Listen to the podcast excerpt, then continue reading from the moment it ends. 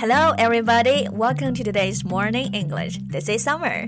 Hello, everyone. This is Norah. 欢迎大家收听早安英文。哎，Norah，现在已经六月了，毕业季已经来到了，the graduation season. Oh yes, I almost forget it You know, maybe because many of the students they haven't really returned to the schools. Yeah, probably. 每到这个时候，我觉得大家都会想到自己的母校，对吧？嗯。不过这里要注意，就是母校的英文单词啊，不要直接翻译成 mother school。是的，母校的英文呢其实是 alma mater。Yeah, but this doesn't really sound like English. Yeah, it's actually from Latin，就是拉丁文，meaning nurturing mother. Nurturing mother，养育自己的母亲。这里我们来掉个书袋呀，就这个 alma mater，它其实最开始指的是古罗马时代的谷物女神，所以它用来指母校啊，就是说学校给予我们学生营养和滋润。Right, we certainly learn a lot from our alma maters。没错，所以今天主题我们就来聊一聊母校和毕业季。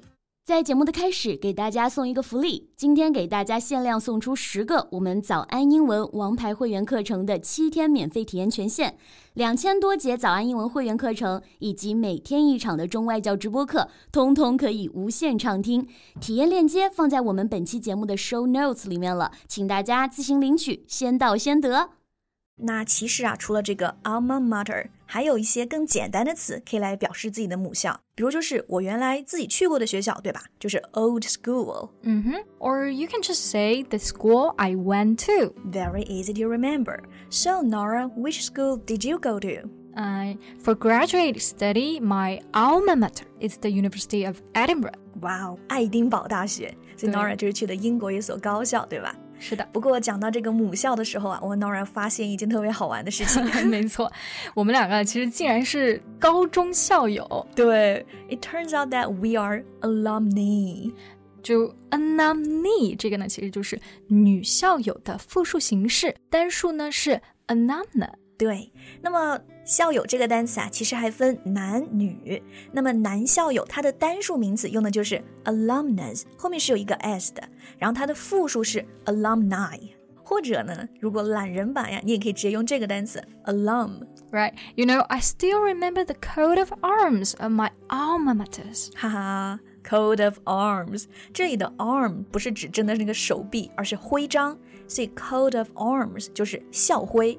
就从小到大，其实学校都会有自己的校徽嘛，对吧？是的，是的。那大学的话呢，一般就在学校的正门，你都可以看到这个 coat of arms。 Yeah. So what is a coat of arm in your postgraduate school? There is a book. Um, then there's a cross, which is a symbol of Scotland, and also a castle. Wow, very philosophical and symbolic. 是的，那 philosophic 就是非常有哲学意义的 ，symbolic 就是象征意义。You know those coat of arms, they are symbols of the city or they express certain meaning. 不过有的学校啊，这个 coat of arm 校徽就很特别，它不是这种图案，而是文字。就像清华大学，它的校徽上面就写的是“自强不息，厚德载物”。哇、wow. self-discipline and social commitment。那 self-discipline 就是自律，social commitment 责任感。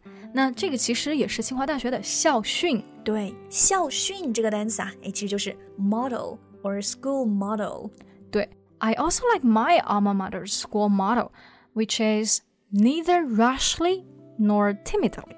Rashly 就是轻率的，timidly 是胆怯的。Neither rashly nor timidly，既不鲁莽也不胆怯。Wow, that's kind of inspiring. It is. You know, some universities in America they even have mascots. Mascot 就是吉祥物。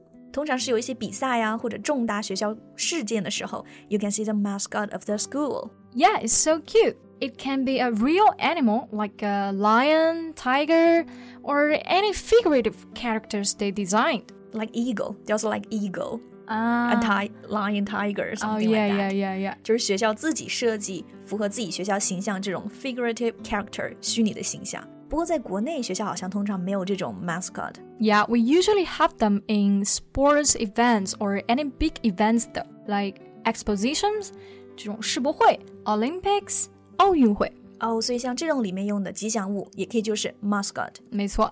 好，那讲回这个毕业季啊，大家知不知道？就最近其实很多大学生都挺难过的。哎，这是怎么了？Because they cannot take the graduation photo. 哦，毕业照。It must due to the fact that many universities haven't really started the semester officially. Yeah，就是不拍毕业照，大家觉得都没有仪式感。也没有一张可以用来纪念的照片。That's too bad。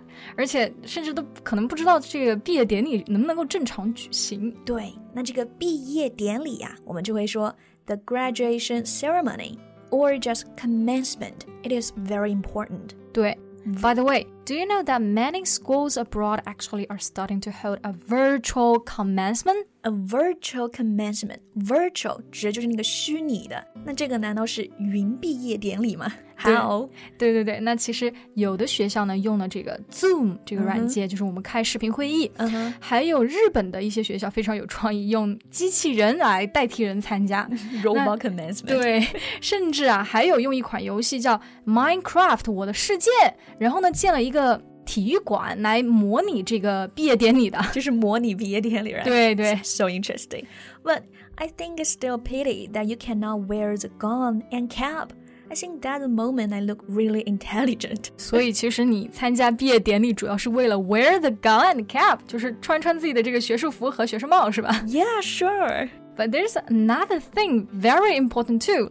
You know, turning of the tassel ceremony. 哎。 tassel 就是流苏，然后 turning of the tassel ceremony 就是大学的时候啊，这个校长给你来拨穗。 I really love that. It might be the only time that I can get so close to the university's president.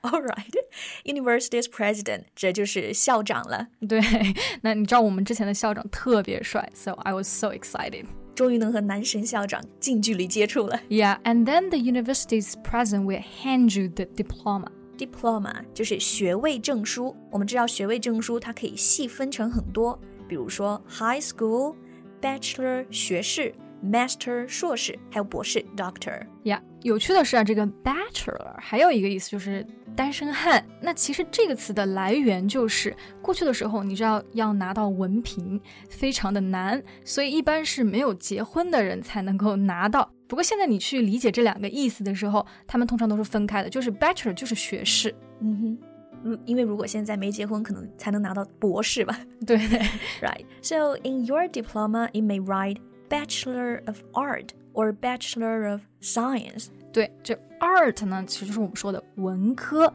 ，science 就是理科。那这个就适用于高中的文理分科了。对，art and science.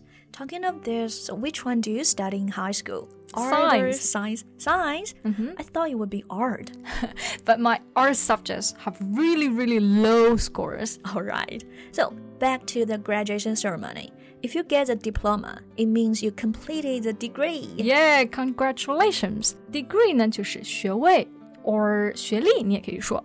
那搭配呢，通常就是 complete a degree。完成了学历。最近这个教育局啊，开始鼓励第二学历了，对吧？嗯，就是在毕业之后呢，再去读一个大学学历，叫做第二学历。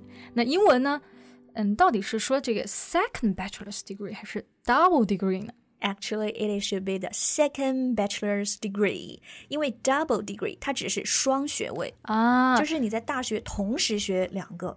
啊、uh,，I get it. So you will get the two degrees at the same time when you graduate. Yeah. 所以第二学历是 the second bachelor's degree. And I think degrees are the thresholds for looking for a job nowadays, especially if you're looking for a well-paid job. Absolutely. 那 threshold 呢？这个其实就是指的这个中文的门槛。对，the, the level, level, the point. Yeah, the level, the point you can start experience something. 所以如果你获得一个第二学历啊，很可能就可以缓解就业压力了。 Very likely. Some graduates who are planning to go abroad to study, you know, they very likely, and some of the graduates who are planning to go abroad to study this year, they may even choose to take a gap year. Yeah，由于特殊情况嘛，现在很多申请留学的都选择一个间隔年 （a gap year），或者还有同学有个这样的选项， 他们会和学校说要求这个入学延期，they request a deferral. deferral。Yeah，deferral 其实就是指的推迟、延期，你也可以指某个项目。You know, I think requesting a deferral also sounds like a good idea. Yeah. After all, you may only have the online classes if you go abroad to study right now. 好，没错，那我们今天关于这期母校的节目就到这里啦。Thank you so much for listening. This is Summer. This is Norah. See you next time. Bye. 今天的节目就到这里了。如果节目还听得不过瘾的话，也欢迎加入我们的早安英文会员。成为会员，您就可以无限畅听我们每天一场免费的中外教直播课，以及两千多节原创系统课程了。今天我们限量送出十个七天免费试听权限，试听链接放在我们本期节目的 show notes 里了，请大家自行领取，先到先得。This podcast is from Morning English. 学口语就来早安英文。